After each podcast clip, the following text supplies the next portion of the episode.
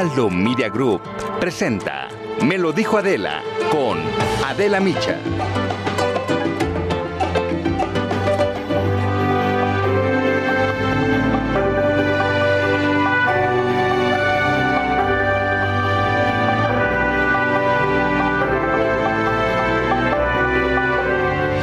los delitos más graves, indignantes y vergonzosos es la trata de personas, la llamada esclavitud del siglo XXI, en la cual las personas son privadas de su libertad y derechos por parte de terceras personas. Es una violación a los derechos humanos y un delito de lesa humanidad que atenta contra la libertad y la dignidad de los seres humanos y ocurre en todo el mundo, ya que los países pueden ser de origen, tránsito o destino de trata. Las víctimas de este delito son sometidas contra su voluntad a situaciones de explotación laboral, mental, reproductiva, sexual, a trabajos forzados, servidumbre doméstica, extracción de órganos o cualquier otra forma moderna de esclavitud que atenta contra su bienestar como ser humano para captar, transportar, trasladar y mantener contra su voluntad a las personas. Se recurre a la amenaza, al uso de la fuerza, al fraude, al engaño, al abuso de poder o de una situación de vulnerabilidad, a la necesidad económica o a la promesa de pagos o beneficios para obtener el consentimiento para que una persona tenga autoridad sobre otra con fines de explotación.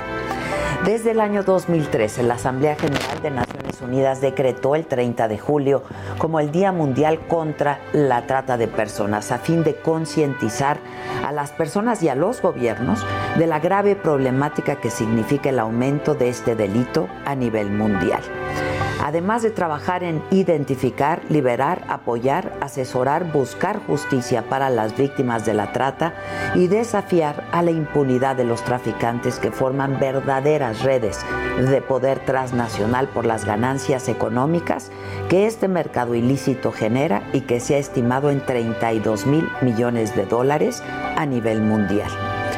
Las cifras que revela el reporte global sobre trata de personas que realiza la Oficina de Naciones Unidas contra la Droga y el Delito son verdaderamente infames, indignantes.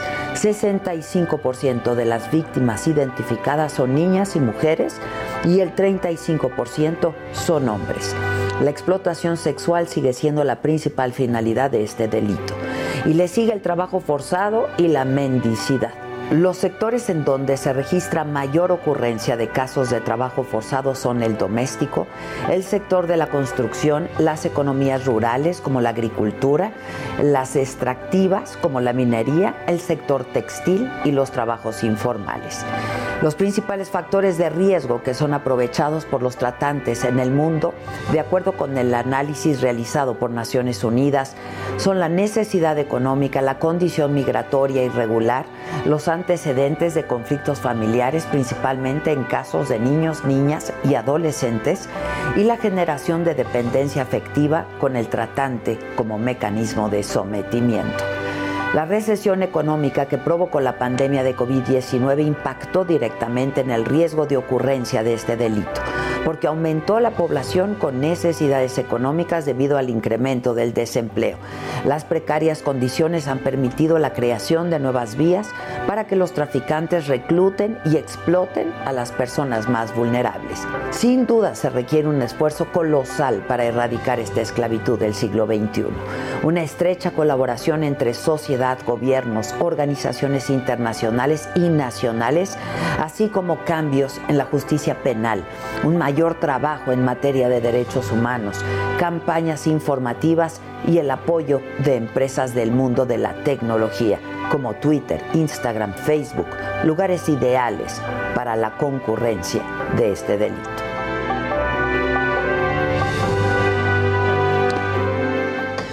Buenos días, son las 10 con 4 de la mañana. En este momento damos la bienvenida a la señal del Heraldo Radio. Este viernes 30 de julio se está acabando julio. Bienvenidos a Me lo dijo Adela. Yo soy Maca Carriedo y los saludo en ausencia de Adela Micha. Y vámonos rapidísimo con la información de la mañanera de hoy, que fue desde Culiacán, Sinaloa. Sin importar la veda electoral por la consulta popular de este domingo, el presidente López Obrador habló de sus programas sociales tanto de becas para jóvenes, apoyos para el campo y sobre el aumento en pensiones para adultos mayores. general a todos los adultos mayores de 65 años. Y va a ir aumentando, de modo que en enero del 24, este es el compromiso que tenemos, van a estar recibiendo los adultos mayores el doble de lo que reciben en la actualidad. Y el presidente López Obrador dijo también que tiene la conciencia tranquila por haber dado la instrucción de liberar al hijo de Joaquín El Chapo Guzmán, Ovidio Guzmán, en Culiacán, Sinaloa, el 16 de octubre del 2019. Así fueron sus palabras. Yo tomé la decisión. ¿Por qué? No eh, quisimos arriesgar al pueblo. No queremos la violencia. Y esto eh, no se entiende, los autoritarios fascistoides quisieran resolver todo con el uso de la violencia. Y sobre la violencia en Sinaloa, precisamente el presidente lamentó el asesinato del ex candidato a diputado local de Morena, Román Rubio, y el del representante del Consejo Distrital, Esteban López. Reprobó los hechos e incluso se comprometió a que habrá justicia, tanto en asesinatos como en los casos de desaparecidos. Tenemos todos que ayudar para encontrar a los desaparecidos no darnos por vencidos. Esta es una labor que debemos de continuar. Y se han encontrado ya este, a desaparecidos, algunos con vidas, que eso es lo más importante, otros pues no, pero ya sus familiares están este, tranquilos Además, el presidente insiste en enviar una reforma a la Guardia Nacional para que pase directamente a la Secretaría de la Defensa Nacional. Esto, pues a pesar de las críticas de que al aprobarse dejaría de ser una Guardia Civil, argumentó que esa decisión se tomó porque las Fuerzas Armadas son las instituciones en las que más confiamos los mexicanos. Y la Guardia Nacional también voy a enviar una iniciativa de reforma constitucional porque quiero que antes de terminar nuestro gobierno ya la Guardia Nacional pase a formar parte de la Secretaría de la Defensa Nacional. Porque no quiero que se repita la mala experiencia de lo que fue la Policía Federal. Sobre el combate a la delincuencia organizada, el presidente aseguró que el gobierno de México está invirtiendo en programas para evitar que los jóvenes caigan en manos del crimen y también aseguró que se trata de una forma distinta de erradicar la inseguridad en México. Por eso, en Sinaloa y en todo el país estamos invirtiendo mucho en programas de bienestar, atendiendo a los jóvenes que tengan acceso a la educación que tengan posibilidades de trabajo. Y desde Culiacán está precisamente mi compañero Francisco Nieto en la línea telefónica y él tiene más información sobre la mañanera. Paco, buen día. Maca, ¿qué tal? Muy buenos días. Te saludo desde Culiacán, donde el presidente Andrés Manuel López Obrador está iniciando una gira de trabajo de cuatro días por, por Sinaloa, por Durango, por Nayarit y por Jalisco. El presidente acaba de concluir su su mañanera en la base en la policía en la base de la policía militar aquí en el South en Culiacán, Sinaloa. El presidente ya se alista para viajar a Badiraguato. Eh, Maca, el presidente viajará por helicóptero, como ya lo dio a conocer, explicó pues que los trayectos son muy largos. En ese sentido, utilizará un helicóptero para eh, pues hacer estos recorridos el día de hoy. También mañana se, se espera que el presidente esté viajando a hacer sus recorridos por eh, eh, los helicópteros y bueno, en los temas que se trataron en esta mañana el presidente explicó que tiene la conciencia tranquila por el tema de la liberación de Ovidio Guzmán, el hijo del Chapo Guzmán, explicó que pidió un reporte en ese momento cuando estaba el tema de la detención y el informe le explicaba que había eh, podría haber perdido la vida 200 inocentes, por eso decidió decidió eh, que se diera esta liberación de este hijo del Chapo Guzmán y también el presidente pues está invitando a votar a la consulta ciudadana que se llevará a cabo este este domingo. El presidente pues también dijo que trae lista su credencial por si es necesario ir a votar pero explicó que él estará votando en contra pues porque para él ya es un tema del punto final. Y bueno pues el presidente también habló de temas de, de regreso a clases insistió en que seguirá con su propuesta de que los niños regresen a clases. Y bueno pues dijo que no será obligatorio y las mamás si no quieren mandar a sus hijos a la escuela pues, tendrán, tendrán ese derecho de hacerlo. Pues es parte de lo que sucedió este día eh, acá en Culiacán Sinaloa Maca Muchas gracias Paco Nieto pues si lo que queremos es que vacunen a los niños el presidente pues no, no, no dio mucho detalle del tema de la vacunación, explicó de la vacunación para niños, habló de la vacunación en general, dijo que se va avanzando y que pues todavía eh, va para largo el tema de la vacunación pues para los menores de edad.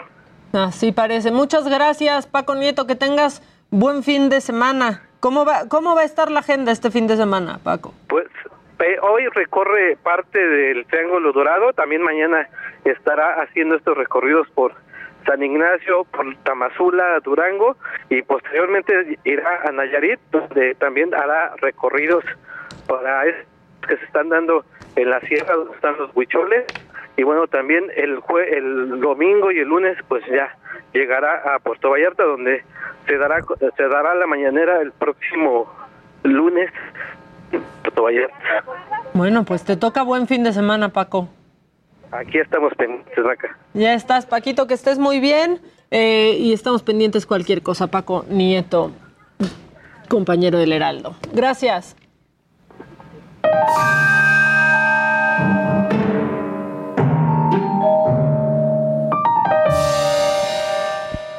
Bueno, en cosas más macabronas, si es que se puede, más macabronas en esta, fíjate, por favor, Luis Gige, saluda a la radio. Muchachos, ¿cómo están? Porque ya están, están aquí en la mesa, se los decimos en radio, está Jimmy Sirvet, Dani López Casarín eh, y Luis Gige en este buffet. Es un buffet informativo, jóvenes, que si necesitan que los gadgets, que el espectáculo, que los deportes, aquí tenemos todo. Pero yo creo que ahorita me vas a ayudar en esto, eh, Luis, porque la Secretaría de Salud ya alertó por un falso correo sobre el carnet de vacunación de COVID-19 y esto se los decimos para que no caigan. Desmintieron completamente una serie de correos que comenzaron a circular para pedir un supuesto carnet de vacunación obligatorio para asistir a la jornada de vacunación. O sea, lo que decía este correo es que tenías que descargar eso para ir a que te vacunen. Claro. No y está bien confuso, la verdad, porque justamente esta semana hablamos de cómo a algunos nos está llegando un correo para poder descargar nuestro certificado de vacunación. Es distinto. Es que, ojo, hay dos documentos que hay que descargar. El primero es para irte a vacunar, que es básicamente la hoja que antes te daban y que ellos, eh, digamos que, eh, llenaban, pero tú la tienes que bajar, la llenas y ya llegas y con eso te vacunan. Eso lo descargas desde la página de la Secretaría de Salud pero está el otro documento que es cuando quieres tu certificado cuando ya recibiste todas tus dosis. Y ahí te llega un correo electrónico que... O cuando crees que recibiste todas tus dosis. bueno, si, es que no está usando agujas ahorradoras, ¿no? no te hicieron truco. Exactamente. Entonces, ahí te llega un correo electrónico con una vigencia de 90 minutos para que puedas descargar este certificado, que es un archivo PDF. El tema es que justo en estos momentos es cuando la gente, y sobre todo bueno, los, los maloras de la red, se aprovechan para poder eh, compartir enlaces maliciosos y que obviamente le des clic y que pues, las máquinas se llenen de virus, te roben información, etcétera, etcétera, etcétera. A ver, ahora si el enlace dura 90 minutos, ¿no? Es que eso es lo que te iba a decir. Ahora, ¿qué PDF? Porque si dura, si dura 90 minutos, ¿qué haces cuando a mí se me mandaron esta semana no el mío, yo no me vacuné aquí, pero estoy suponiendo que me mandaron alguno de, mis papás que los registré y puse mi correo. Claro. Se me pasaron los 90 minutos. A ver, ¿cómo es el proceso? Cuando tú quieres bajar ese certificado de vacunación, vas a la página, pones el CURP y ahí lo, que, lo, manda de inmediato a tu correo electrónico el que tú registraste, pero llega de inmediato.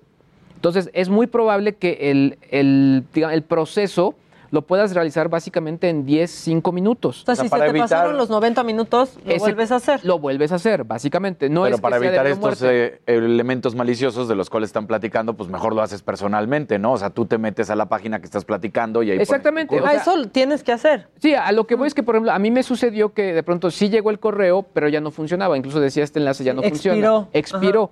Pero obviamente, eh, como es este sistema, justo ahí los, los ciberdelincuentes lo utilizan para robar información, ¿no? Ahora, este certificado, o sea, esta liga que les llega, está muy claro el mail, si es secretaría de salud.gov.mx Claro. y ahí no hay pierde. El que les estamos diciendo antes de, esta, de este carnet de vacunación obligatorio que no existe, no hay tal. O sea, para vacunarse los únicos documentos que, que necesitan es comprobante de domicilio y una identificación oficial este, y expri- eh, imprimir, perdón, este expediente de vacunación que tú dices. No necesitan esa, eh, pues ese carnet de vacunación que dicen. Y la, la dirección falsa es alerta arroba certificado vacunación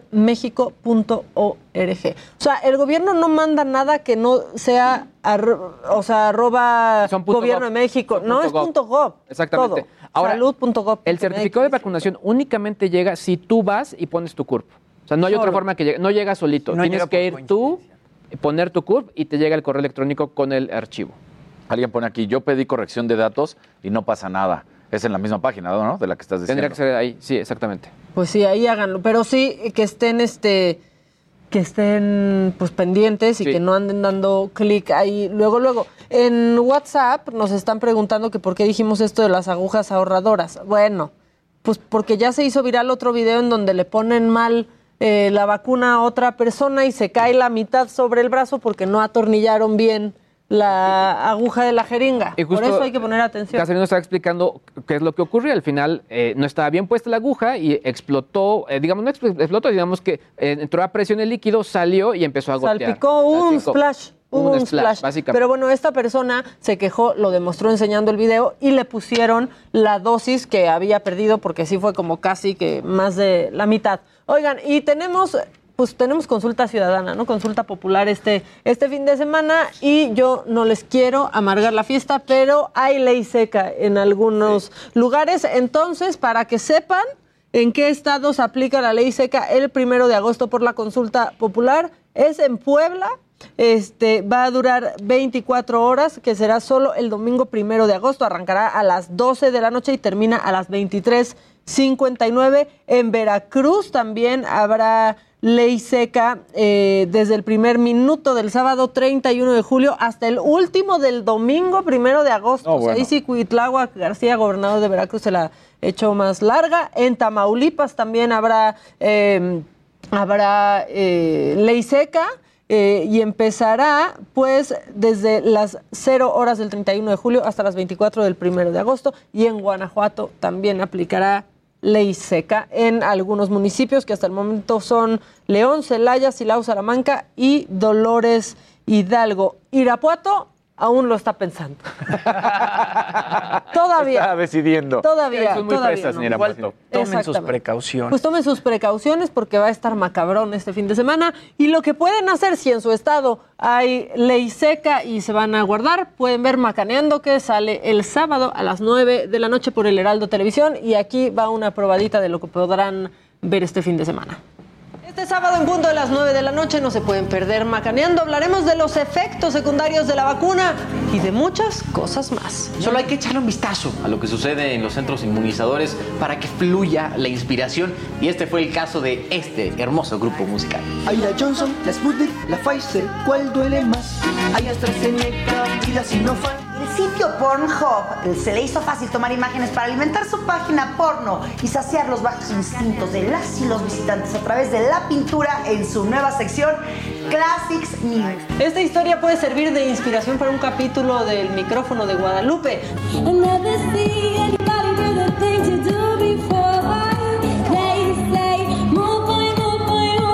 Sábado, 9 de la noche, por el Heraldo Televisión.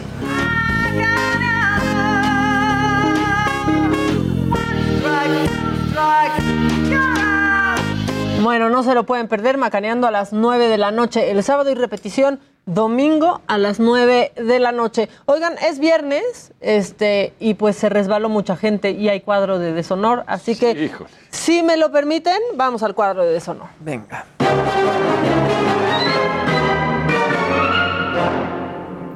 A ver, Daniel López Casarín dijo muy orgulloso, yo ya voté. ¿Ya ejercieron su derecho al voto, compañeros? Sí. Invitamos a que ejerzan ustedes también su derecho al voto en Twitter, en el Twitter de Adela-Micha, que ya está ahí la votación de esta semana. ¿Quién está?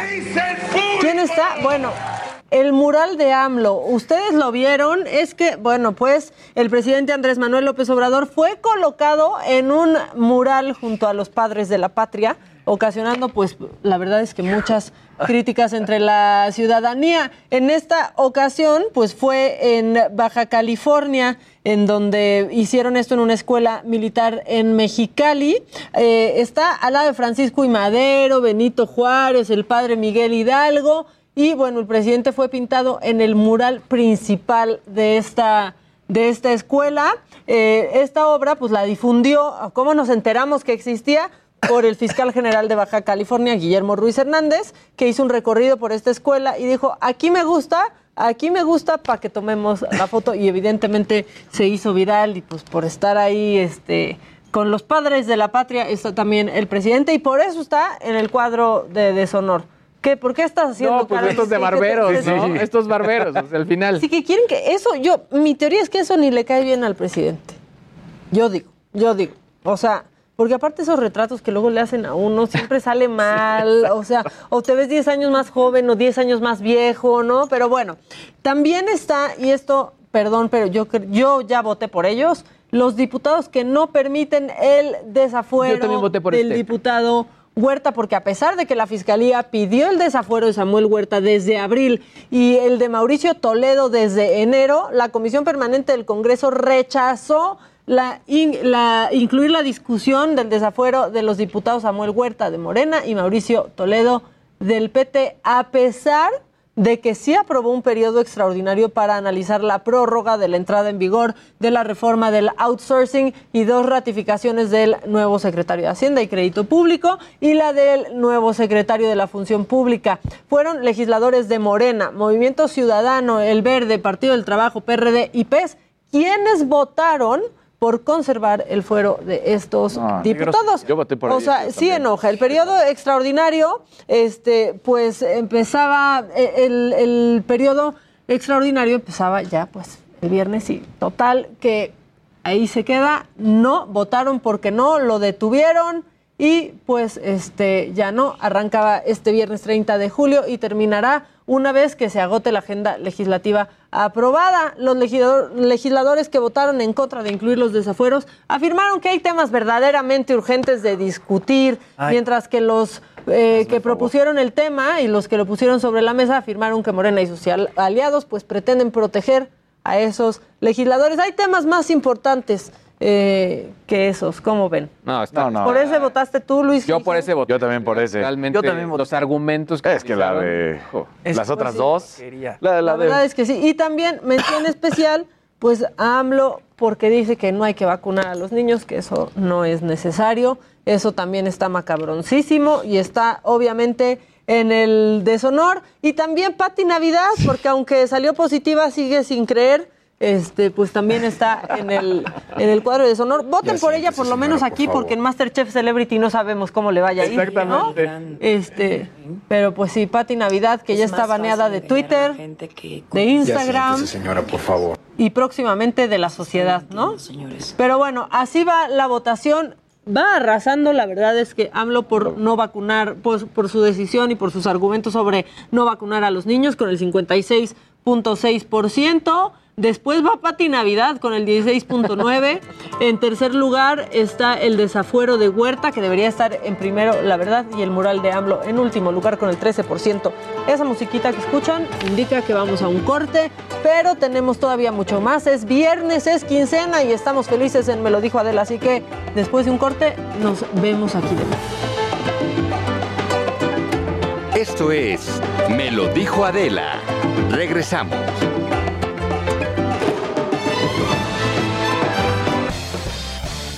Regresamos con más de Me lo dijo Adela por Heraldo Radio.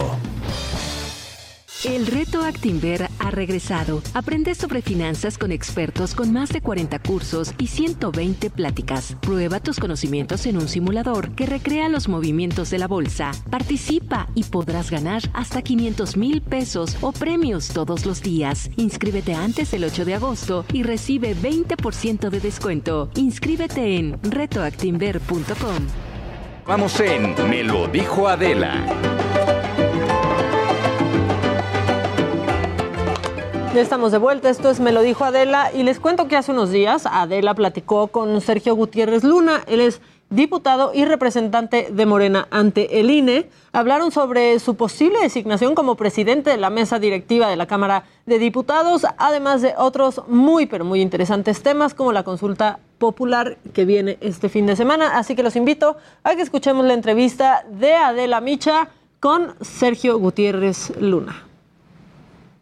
Sergio Gutiérrez Luna, ¿cómo estás? Hola Adela, un gusto. Igualmente. Qué abandonada me has tenido, ¿eh?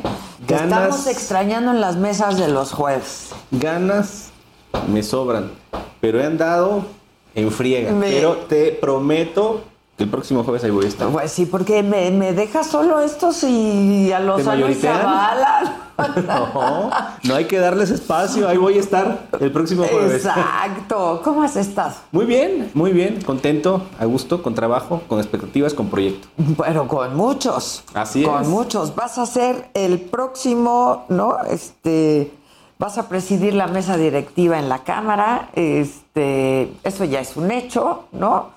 Ahorita eres diputado federal y luego vas a, a presidir la mesa directiva de la Cámara. Así es, pues mira, agradecido. ¿Cómo fue el arreglo? Porque en Morena hay mucha grilla y mucha cosa. Fíjate que fue este bastante democrático, bastante abierto. Yo tenía esa intención desde hace algunas semanas, lo había comentado con algunos compañeros. El presidente Mario Delgado nos reunió para tomar dos decisiones. Elegir a quien sería el coordinador, resultando electo Nacho Mier, un gran líder, una persona que ha conducido de manera eh, óptima al grupo parlamentario, y para decidir quién sería la propuesta de Morena para presidir la mesa directiva, porque la mesa directiva la vota el Pleno.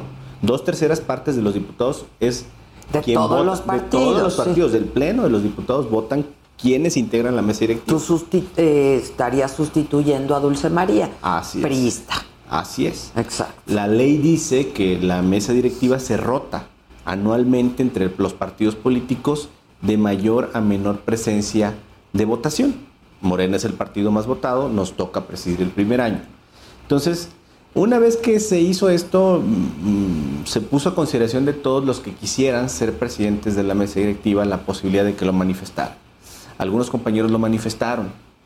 Tuvimos una oportunidad de exponer ahí ante todos nuestros compañeros cuáles eran nuestras propuestas, nuestras ideas, por qué queríamos ser, en un tiempo muy breve, de 3, 4 minutos. Y luego se hizo una votación con cédula, en urna transparente, se contaron los votos y así se tomó la decisión. ¿Y cuáles son tus propuestas y tus motivos? Sergio? Mira. En tres, cuatro minutos. En 3, 4 minutos. Más corto. Primero, he venido preparándome y teniendo un compromiso con la cuarta transformación y con Morena. Como tú sabes, también soy representante de Morena ante el INE. Ahí he defendido los temas de nuestro partido con vehemencia y con convicción, con pasión incluso, te diría. Y eso, de alguna manera, se los manifesté a los compañeros eh, en el sentido de que tuvieran la garantía de que mi compromiso con la cuarta transformación era total. Y por otra parte, que no pierdo de vista que la función del presidente de la mesa directiva es ser neutral, es una especie de árbitro, tiene que mediar entre todas las fuerzas y ser el facilitador para que el proceso parlamentario avance, Para transite. ser político. Así es. Yo creo que Morena debe de apostarle a los acuerdos en esta legislatura. Esa debe ser la apuesta y la, la ruta. ¿Y cómo hacerle? Porque Dialogando. mucho se ha hablado de las mayorías, la mayoría absoluta, ¿no? Este, la mayoría calificada. ¿Cómo hacerle? hablando y escuchando. El Parlamento es eso, hablar. A ver, veamos cuáles son las propuestas, veamos las letras chiquitas, veamos qué implicaciones tiene, escuchemos a los demás. Y no solo me refiero a la oposición, también a la ciudadanía. Desde la legislatura pasada se empezaron a hacer foros, se empezó a hacer el Parlamento abierto, donde venían este, especialistas. Dulce María, académicos. supongo que coincides conmigo, lo ha hecho muy bien. Dulce María es una política con gran trayectoria que ha conducido de manera impecable a la Cámara de Diputados sin duda alguna. Y eso es un poco lo que tú quieres continuar en ese sentido, hacer foros. El presidente tiene que ser el facilitador para que transiten los acuerdos y generar la confianza de todos los grupos parlamentarios hacia la mesa directiva de que se está conduciendo con imparcialidad todo lo que ahí sucede. En la medida que eso se dé, es en la medida en que van a fluir los acuerdos. Va a haber debate ríspido seguramente, pero ya estará en el contexto del contraste de propuestas que tienen los partidos políticos. Que nadie se espanta, ¿no? De- Nadie se de- espanta. del debate ríspido, de los Es muy natural. Pues para eso están ahí en el Justamente, Parlamento, ¿no? así es. Así Ahora, es. ¿cuál es la agenda legislativa de Morena? El presidente ha hablado de sus tres reformas. ¿Cuál, cuál es la agenda? Mira, sobre la De agenda, Morena. nos vamos a reunir en una plenaria en agosto, todos los diputados, porque Morena pues, se trata de generar consenso y de hacer democráticas las decisiones. En agosto nos ha comentado el coordinador Nacho Mier que construiremos nuestra agenda legislativa. Evidentemente nosotros como Morena apoyamos las propuestas del presidente porque somos del mismo partido, que es algo que se comenta muchas veces, que por qué apoyamos ciegamente las propuestas del presidente. No ciegamente, en todas las democracias, en todas las democracias del mundo, los grupos parlamentarios del presidente que está en el poder apoyan las propuestas de su presidente, es algo normal, es algo natural. Y ya en el debate parlamentario se enriquecen, se fortalecen o se van recomponiendo Bueno, para generar los sí, consensos. Sí, han habido, ha, ha habido línea, ¿no? De pronto es no le muevan ni una coma. Mira, te voy a dar un y- ejemplo. Y lo ha dicho él así, ¿no? Te voy a dar un ejemplo. La reforma a la Guardia Nacional, la reforma constitucional, la iniciativa que se presentó a la reforma que se hizo, distan mucho, ¿eh? ¿Y por qué, fue, por qué fue eso? Porque a partir del diálogo que tuvimos con otras fuerzas políticas y con la sociedad, llegamos a un consenso de otro documento y que fue el que se aprobó. Entonces, apostémosle al diálogo. Eso nos va a permitir sacar adelante pues, lo que tenemos rezagado, lo que queremos hacer y tomarlo también como que lo que sucedió en junio fue un mandato de la ciudadanía para que los partidos nos pongamos de acuerdo. No hemos, no hemos hablado, ¿verdad? Después de la, de No, la elección del Me 6 de tenías abandonado. Tú vamos. La invitación se le corre todos los, todas las semanas. Pero dime, Sergio, ¿cómo viste esta elección? ¿Y qué- cuál es el mensaje de la ciudadanía a Morena? Mira, yo creo que se refrenda la confianza que tiene la ciudadanía en el presidente, en su proyecto. ¿Qué tenemos que hacer? Yo creo que tenemos varios retos en Morena. Tenemos que corresponder a esa confianza que nos dio el pueblo, sobre todo en los niveles de gobiernos estatales y gobiernos municipales. La gente es muy cercana con los gobiernos municipales. Es ahí donde resuelven el problema cotidiano de la ciudadanía, el bache, la luz, Pues es la seguridad, la basura, día. es el día a día. sí, sí, Eh, el reto, y estamos trabajando en eso, es que nuestros gobiernos municipal- municipales sean eficaces, sean cercanos a la gente, atiendan a la gente y sigan la línea de la cuarta transformación.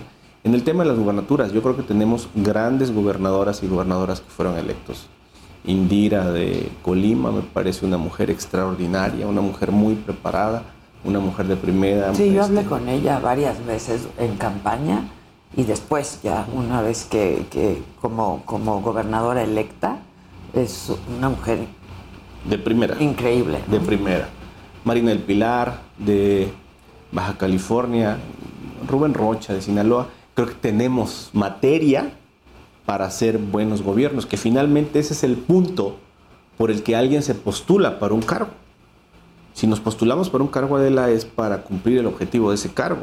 Si alguien quiere ser gobernador y gana, pues tiene que responder y cumplir. Y yo creo que ese es el gran reto que tenemos.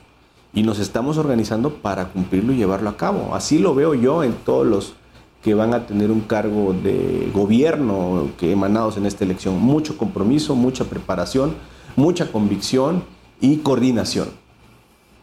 Ciudad de México, esa ya la obviaste.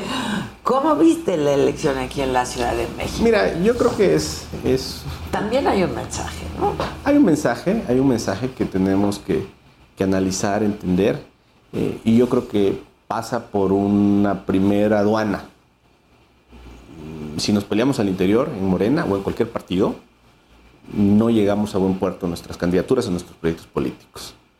Primer mensaje, hay que ponernos de acuerdo, llevar una ruta consolidada, porque entendemos, y así se formó Morena, por eso nació Morena, para tratar de postular un proyecto diverso a los demás. Eso es lo que nos hizo nacer. Si esa es la esencia Morena, lo que tenemos que hacer en primera instancia es ponernos de acuerdo y buscar los mejores hombres y las mejores mujeres. Ahora también entender que hay zonas que tienen problemáticas diferentes. No es lo mismo Miguel Hidalgo que Iztapalapa o que Xochimilco, que Benito Juárez. Y tenemos que adaptar las propuestas de Morena a esos lugares para que puedan ser recibidas adecuadamente por la ciudadanía. ¿Cómo está Morena? Ahora hablabas del surgimiento. Morena nace como un movimiento, se convierte en partido, pero en mucho sigue teniendo las características de un movimiento. tiene esa dualidad. Tiene esa dualidad, para bien y para mal. Para bien y para mal. Así es, tiene la dualidad de movimiento y de partido. Yo creo que eso lo enriquece. Además, la pluralidad. En Morena todos son bienvenidos, en Morena se aceptan todas las opiniones. Por eso a veces pudiera parecer que hay diferencias o pleitos, pero no, sí las hay, sí las hay, pero se sobredimensionan a veces, ¿eh? A veces el expresar una opinión diferente es lo que justamente enriquece un partido político. Te contaba el tema de la elección, hubo personas que quisieron postularse. Bueno, adelante, los escuchamos, los tenemos y merecen todo el respeto. Sí, bueno, esto es una cosa, pero lo otro a ver, que está pasando también en Morena. Yo, creo que, yo creo que a veces se sobremenciona el tema. Si tenemos claridad en los objetivos, si sabemos a dónde queremos ir, por qué somos y por qué existimos, nos vamos a juntar. Eso es lo que hay que privilegiar, Adela. Así lo visualizo yo, al menos. ¿Cómo viste tú, como, como comentaste, fuiste representante de Morena en el INE? ¿Cómo viste la participación eh, y el desempeño, eh, el papel del INE en todo el proceso electoral? Que también por parte de Morena, este, pues fue durante mucho tiempo señalado y señalado y señalado cuando estaban haciendo su chamba. Mira, yo fui muy crítico particularmente con Lorenzo Córdoba y con Ciro Murayama. ¿Por qué? Porque a mi juicio eh, se olvidaron de su papel de árbitro y buscaron un protagonismo excesivo. Y lo pongo en un mensaje más sencillo. Cuando uno va a un partido de fútbol, lo que quiere ver es a los jugadores, a los equipos. No quiere ver al árbitro. Nadie va a un partido de fútbol a ver al árbitro. Y estos consejeros se han olvidado de que su función es esa, justamente, mediar entre los jugadores. Y han tomado un papel de protagonismo. Y ese papel de protagonismo, a nuestro juicio, ha rayado en varias cosas que han sido parciales y parciales en contra de Morena. Entonces, ¿qué he hecho yo? Señalarlo con todas sus letras. Y eso también es debate democrático, Adela. No hay que asustarse. No, no, no. Por eso te digo, nadie se espanta. Porque está el árbitro, pero también está quien puede señalar al árbitro. Sin duda, sin duda, pero hubo agresiones, ¿no? No. Por parte de algunos miembros de Morena. Bueno, hay que ponerlo en su justa dimensión. A veces el tema, los temas eh, sobre todo cuando hay elecciones, se caldean. Se exacerban los ánimos. Así es. Pero hay cosas que. Pero hay cosas que no, definitivamente yo creo que el cauce democrático es el debate y el debate con respeto. Y así ha sido, a menos en la representación de Moreno ante el INE. Ahora, siguiendo con el tema del INE, tú has dicho, y Mario Delgado también lo ha dicho, este, que el INE está queriendo boicotear la consulta popular. ¿eh? ¿Por qué dicen eso? Mira, primer tema Empezó el debate sobre la consulta con la queja del INE de que no tienen dinero. Nunca tienen dinero, pero gastan a lo bestia. Dicen que no tienen dinero, presentan una controversia ante la Suprema Corte, la Suprema Corte les da palo y les dice sí tienes que hacer la consulta y sí tienes que conseguir dinero. Entonces, pues ellos dicen, pues lo voy a hacer con lo que me alcance y como pueda. Instalan o van a instalar 53 mil casillas más menos ¿Cuándo? Para que el auditorio lo entienda, en la elección federal se instalaron 150 mil, un tercio de las casillas. Eso lo hace muy complejo. Pero es muy costoso, ¿no? O sea, organizar la, la organización del 6 de julio fue muy costoso. Yo quiero dejar una pregunta. ¿Alguien ha visto la campaña de difusión del INE de la consulta popular? Yo. Yo no. ¿Ustedes? Yo, Yo sí. no. Yo no. No, yo sí. Yo no. Yo, sí. Yo no, Adela, ¿eh? Es que hay que ver más. Y voy al INE todos los días. No, le he visto. hay que ver más tele y radio. No, yo sí la he visto. ¿eh? Bueno, yo no la he visto. Creo que es insuficiente que en 17 días se, presenta, se pretenda posicionar para 93 millones de mexicanos que son los posibles votantes en la consulta un mensaje de esa naturaleza. ¿Qué debió haber hecho el INE?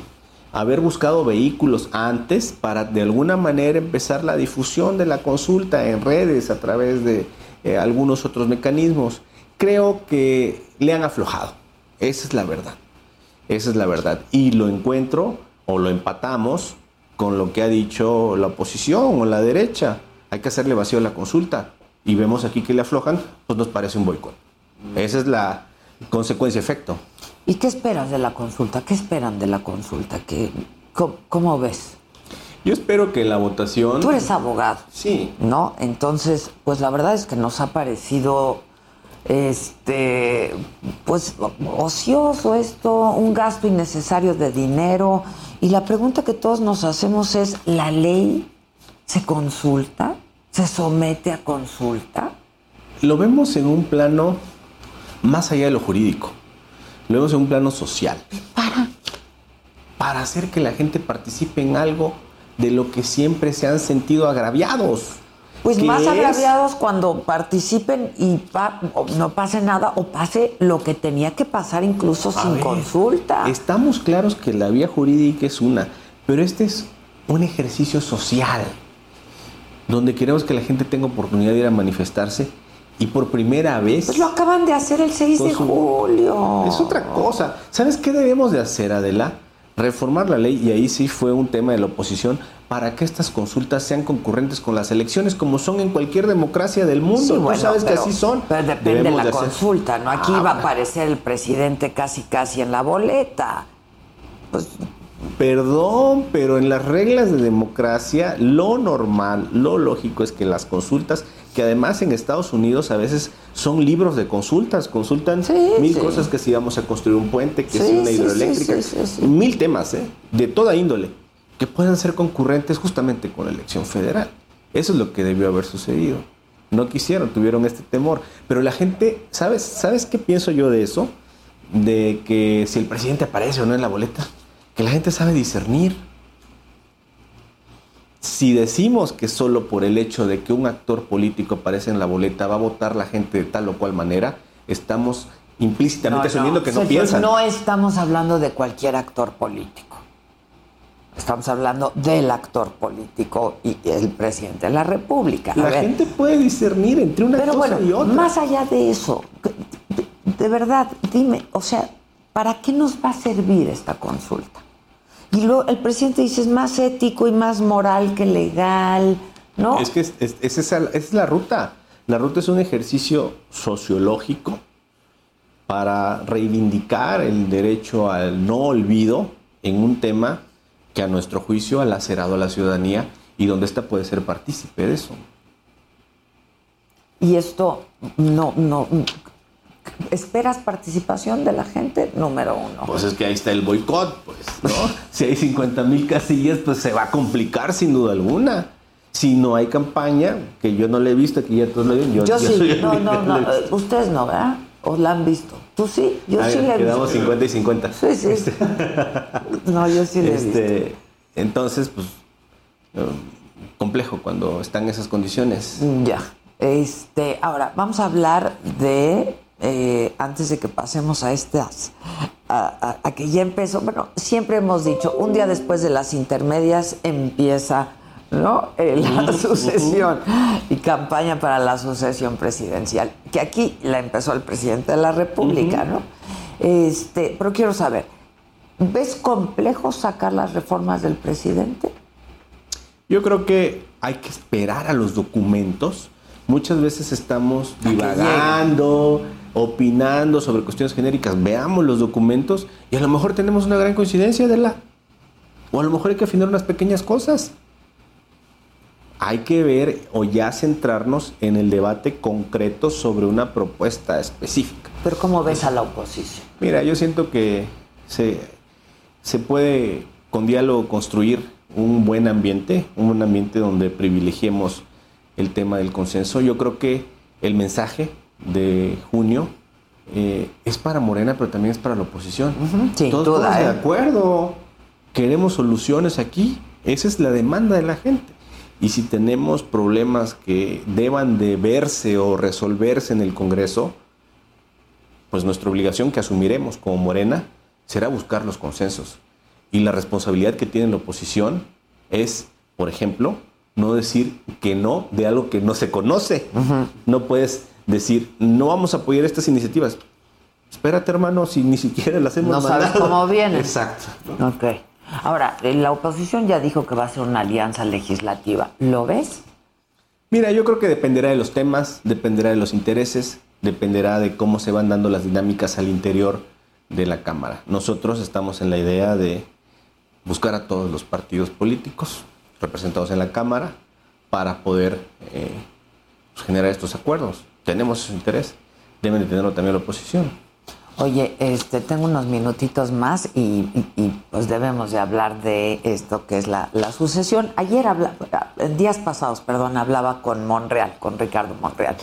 Y él, bueno, ha estado declarando, me lo dijo ayer, el otro día también, y me dijo que, este, pues a él le había parecido anticipado. ¿No? Tres años antes, que era mucho tiempo. ¿Qué piensas tú de esto? Y de, de quienes mencionó el presidente, ¿no? De quienes podrían ser, este, o quién podría ser su sucesor o sucesora, eh, a quienes de pronto olvidó un día, pero luego ya volvió a mencionar, no con nombre y apellido, pero habló de la posibilidad. ¿Qué opinas tú de esto, Sergio? Yo creo que el presidente López Obrador ha venido a romper todos los estigmas o todos los estereotipos, estereotipos que teníamos de esta vieja política que los teníamos como verdades absolutas. El tapado, una verdad de la política mexicana. Viene el presidente y destruye eso. Y eh, pone un juego abierto. Y dice, todos los que quieran pueden. Y menciona algunos nombres. Yo creo que esto genera transparencia. Yo creo que eh, genera un juego limpio donde también la ciudadanía puede ir viendo quién quiere y también seguirle la pista. A ver, fulanito A o la señora B quieren ser candidatos, pues voy viendo qué va haciendo, cómo se comporta, qué errores tiene. Yo creo que sí da una nueva dinámica. Ahora, pero al interior del partido, esto puede pues provocar de manera anticipada también, pues ya roces, desencuentros. Y, pues, digo, duda. es una carrera, este, sí, muy anticipada. ¿no? Sin duda, pero yo creo que hay que tener la madurez. Si no tenemos la madurez para que entender que el proyecto es superior, pues entonces creo que estamos nada más viendo intereses personales. Y yo creo que quienes aspiran así lo ven o lo verán. Y quienes estamos en otra dimensión tenemos que abonar a esto, a que sea de esa forma. Pero a mí me da mucho gusto que estos estereotipos que ya quedarán para los anales de la historia, de la eh, picaresca política mexicana, se vayan rompiendo. Pero, ¿y cómo ves las corcholatas? Yo creo que todas de primer nivel, ¿no? Eh, las personas que ha mencionado el presidente son personas preparadas, con experiencia política, con fogueo en el ambiente, con capacidad sin duda para dirigir un país. Todos, ¿no? Oye, este... Todos y todas. Todas y todos, Todas y todas y todos, sin duda. Mencionó a varias mujeres Sí, el mencionó a varias presidente, de mujeres, hecho. Este, en la oposición también hay mujeres muy valiosas, ¿no? Ahora hablábamos de las gobernadoras de Morena, que a mí me parece que esa es una gran noticia, independientemente del partido, es una gran noticia gran que noticia. estén las mujeres participando y ganando este, estos cargos, ¿no? Yo creo que es una ruta participando, ganando y gobernando bien, que es a donde vamos. Tiene que darse eso para que justamente se alimente el tema de una mujer no solo que estuvo, no solo que triunfó, sino que cumplió. Oye, este, Sergio, siempre es un gusto platicar contigo. La verdad te lo agradezco mucho. Son reformas importantes las que las que le interesan al presidente, pues son reformas finalmente importantes, entonces pues habrá que seguir muy de cerca el trabajo legislativo. Muchas gracias por la invitación. No me tengas Sergio. abandonado, ahí voy a estar. Conste. Continuamos en Me lo dijo Adela.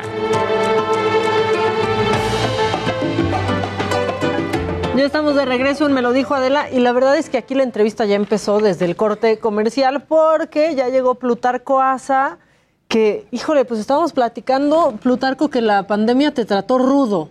Estuvo, estuvo difícil, estuvo difícil porque obviamente eh, yo cumplí 49 años este año. Entonces, después de 30 años de carrera uno empieza como a decir, ah, bueno, pues ya puedo empezar a cosechar, ¿no? Comprarte, cambiar de coche, eh, comprar, entrarnos... Ahorrar para el Cambiar retiro. de, no, cambiar de departamento, pa- pagar una preventa y de repente, ¡pum!, nos cayó, ¿no? Entonces fue, fue dificilísimo porque íbamos justo en un momento muy bueno y fue un año en que no tienes como actor ingreso cero, ¿no? O sea, no, hay, no había nada, nada, nada que nos entrara. Entonces sí se complicó bastante, hizo una bola de nieve gigante. Por otro lado, en el lado personal fue muy bueno porque tengo un hijo de, aparte de mi hijo de 21 años, tengo un hijo de dos años y medio. Entonces, De que este, está guapísimo tu hijo de 21 años. El otro día vi una foto, qué bárbaro. sí, este, lo- los dos también tienes Es, que ver al- es un galán. pequeño, también, también. Es que no he visto al, al, también está guapo. al La bebé. verdad es que me, me debería dedicar a eso porque Hacer hijos. Tienes buena manufactura, ¿no? Sí, digo, la verdad es culpa de las mamás, pero porque son bonitas, pero la verdad es que eh, eh, sí, sí. te- aparte de Nicolás, que es, que es mi hijo mayor, aparte de ser muy guapo, es un chavo que nos ha sorprendido muchísimo porque, Muy talentoso, ¿no? no hombre, estaba estudiando cine en, en Toronto. En la pandemia terminó su, su, su carrera, se regresó a México y en la pandemia en vez de estar ahí este, jugando videojuegos, se dedicó a componer y, a- y se metió en un estudio con unos amigos y empezó a, a hacer sus primeras maquetas y ya por fin tuvo su primer sencillo en enero, que fue Trance, eh, con- eh, lo pueden buscar en Spotify, en Apple Music, que como Nico con doble I, eh, y le fue re bien, es un talentazo el chavo, ya, ya lleva tres sencillos y ahora el 13 eh, saca su, su nuevo sencillo. Y además está haciendo producción en una serie de, de Pablo Cruz.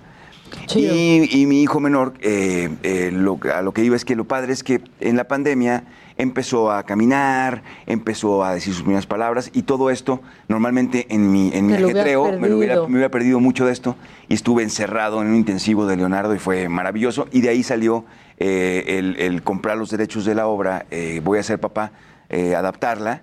Entonces salieron muy buenas cosas de la pandemia, a pesar de que sí fue, estuvo rudo. Para mí, no me puedo quejar, a fin de cuentas, Tú rudo en la chamba. pero no me puedo quejar porque veo a gente que realmente la ha pasado mil veces peor que yo. Simplemente, bueno, uno vive su circunstancia y, y dentro de mi circunstancia, pues sí me fue de la fregada. Pero después ya empezaste a ver la luz, ¿no? Nos contabas varias Increíble. producciones, cosas en Netflix que... Digo, has hecho TV Azteca, has hecho Televisa y ahora las Netflix, ya, ya, Has pasado ya- por todo. Y vas a volver a estar en TV Azteca ahorita, ¿no? Se repite Mirada de Mujer. No me digas. Ah, te estoy, mira, te doy la Sí, sí, sí. noticia. La van a retransmitir. Pues sí, es que se cumplen, creo que 25 años de Mirada de Mujer, una cosa así. Eh, no, qué maravilla. Yo, yo siempre... eh, en- Es en- otra entradita, En tel- pues, no, no- no pagan mucho las, las retransmisiones, pero, pero más allá de eso, yo nunca he entendido, por ejemplo, en Televisa, son- Televisa son muy buenos para cacarear sus... Sí, to- pa- y retransmitir. y- Sí, iba a decir sus huevos, pero suena un poco fuerte. Pero, bueno, para cacarear lo que hacen. ¿no? También los cacarean muy Sí, también. Sí. Entonces, y en Azteca, yo nunca he entendido toda esta época de oro que, que- que hubo en TV Azteca, que empezó con nada personal, siguió mirada de mujer, todo por amor, la vida en el espejo, eh, cuando seas mía. Eh, como fueron como 10 años en que realmente eh, se hicieron muy buenos productos y además con muchísimo éxito. Y yo afortunadamente formé parte de ellos. Y nunca he entendido por qué no los retransmiten y por qué no, no este, eh, dar, ahorita que Azteca no estaba produciendo ficción, ¿por qué no regresan? Qué, qué buena noticia que mirada de La, mujer. la primera emisión Este de, de Mirada de Mujer fue el 9 de junio del 97. 24 años. Sí. 24 años, imagínate. Yo tenía 24, 25 años. Fue tu primera chamba como en grande, ¿eh? No, Sí. ahí- de ahí ya todos sabíamos quién era Plutarco. Sí, tenía 7 años picando piedra. Eh, yo, yo realmente me hice actor para hacer teatro.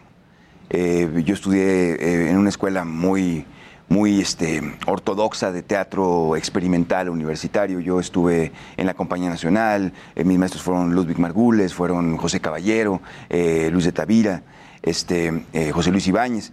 Entonces yo nunca me imaginé que yo tuviera acceso, porque aparte en esa época, no sé si recuerden, eh, pues tú estabas muy chiquita, pero los, lo- el tipo para entrar a la televisión convencional, sobre todo que era Televisa, lo único que había, pues no era mi tipo. O sea, era un tipo... Si rompías con lo Sí, establecido. rompíamos eh, los que después eh, me entramos, los Bichir, yo, este, Luis Felipe Tobar, eh, eh, Jesús Ochoa, toda esa, todos, todos esos actores no estaban, no estábamos en la televisión. De hecho, no estaban en Televisa. No, bueno, estábamos ahí dando vueltas Ajá. porque pues no había de otra, pero te daban, me dieron ahí un mesero en Si Dios me quita la vida, me dieron por ahí un psiquiatra en, en Bendita Mentira, pero realmente no, no, no, no había, no había trabajo para mí, honestamente. Entonces, como si no hubiera estado.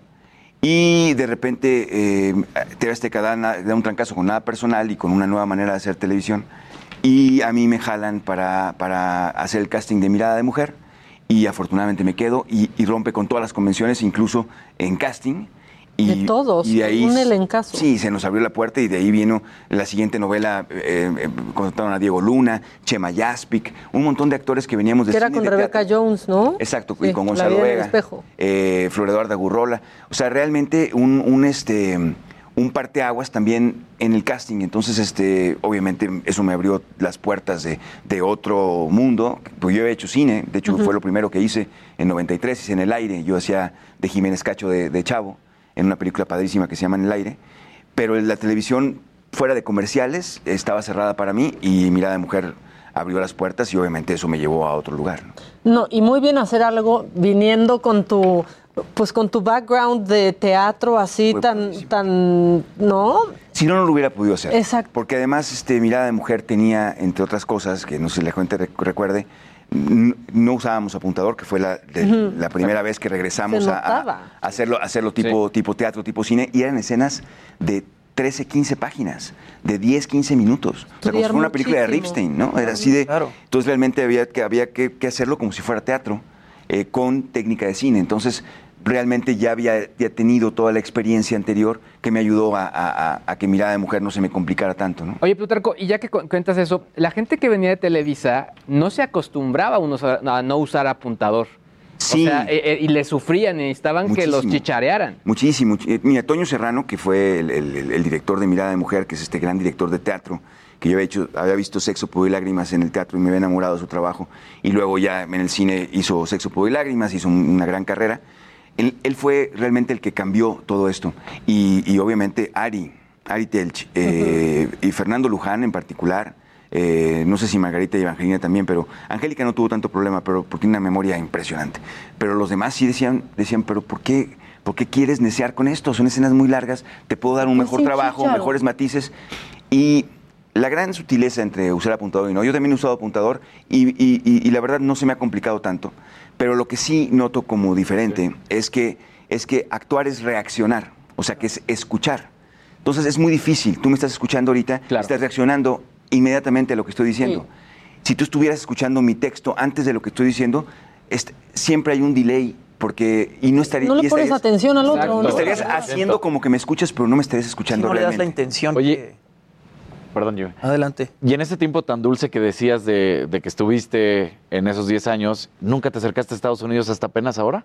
Siempre hice casting, pero ahora también por una cuestión de tipo, el, el- el- el- el- en qué te quedas si no es tipo, ¿no? O sea, a veces uno piensa, no, es, obviamente tienes que tener un mínimo indispensable de, de, o sea, no un mínimo indispensable, un indispensable para hacer, para hacer, para hacer el casting como todos los demás a un buen nivel para poder estar en el mismo rango y que, y que puedan escoger entre 10 del mismo lugar, pero luego de ahí ya es nomás casting. Y en aquel entonces las películas americanas que venían está, buscaban latinos latinos, o sea, un eh, estereotipo ¿no? mexicanos, sí, sí, realmente lo, lo que es, más que el estereotipo, pues lo que es la media, ¿no? Lo que es, nosotros, los que nosotros nos salimos de la media para, el- para, el- para lo que el gringo busca de, de lo que él piensa de un mexicano. Entonces, este, eh, eh, pues no, no, no, no, me cost- no me fue fácil quedarme. Y ahora con esta película que hice The Garden, eh, que me tardé tres años en quedarme con el personaje, pero bueno, era un empresario, eh, lavador de dinero, con nexos con el narco, entonces tenía yo más el tipo, pero de todas maneras competí con muchísima gente porque ahora las competencias ya no son con tus compañeros mexicanos y ahora ya como son, son y, más con el Zoom y con todo esto que, que hacemos ahora, compites contra los españoles, argentinos, Claro, colombianos, eh, peruanos, venezolanos, los de Miami, los de Los Ángeles. Entonces me quedé en esto y eso me abrió la puerta para poder tener un manager en Los Ángeles y ya de esa manera poder, poder empezar a, hacer mis más, más películas en inglés, que ahora cayó Melancolía, que es una película padrísima porque no, no tiene nada de estereotipo, es un, es un eh, personaje latino, clase media en, en Los Ángeles que le matan a su hija en un en un en, un- en un- en una secundaria un, Un tiroteo. un compañero con una metralleta que, que se, se enloquece y, y empieza a matar a todos y se trata sobre, sobre la pérdida y sobre cómo, sobre el luto y sobre cómo sobreponerse a esto y aparte poner en el en el en el en la discusión pública el, el- el- el- el- el- el uso el, el- el uso excesivo de, de las armas descontroladas en Estados Unidos y aparte de- de- del pensamiento violento de estas nuevas generaciones. Entonces fue muy padre porque ya no estás haciendo al jardinero, al, al- al- al mojado, sino que estás haciendo a, un- a- a dos tipos de clase media, una enfermera y, y su- y su marido que tienen que enfrentar este dolor y fue increíble y esperemos que esto nos siga abriendo puertas, ¿no? Pero pues todo va llegando como, como que se va enrolando. No, y como que se te destapó, ¿no? Después de un año durísimo de quedarte en ceros prácticamente de chamba. de, de verdad, mucho. literal, de yo empezar a pensar, no sé hacer nada más, que, que, o sea, Qué realmente fuerte, yo, tengo, ¿no? yo, tengo, yo tengo un hermanastro que, me, que vive en Orlando y, y él maneja un Uber. Y me empezó a con- contar sus números y dije yo, pues capaz que me voy a manejar me un Uber a. Orlando, ¿no? O sea, ¿qué, qué más puedo hacer? Porque realmente no se veía la luz al final del túnel y, y esto se volvía una, una, una gigantesca bola de nieve. Ahora nos da hasta risa, pero en su momento, cuando estábamos ahí encerrados, llegó un punto en que pasaban los meses y decías, ¿qué vamos a hacer, no? Sí, que por suerte tenías ahorros, ¿no? Y, y venías de haber estado trabajando. Pero Sí, ¿cuántos sí, sí. compañeros actores? Sí, y, pero tampoco duraron mucho Sí, porque como no, sí. no estás, no estás, o sea, uno como actor está acostumbrado a, a- a- a periodos en que no trabajas.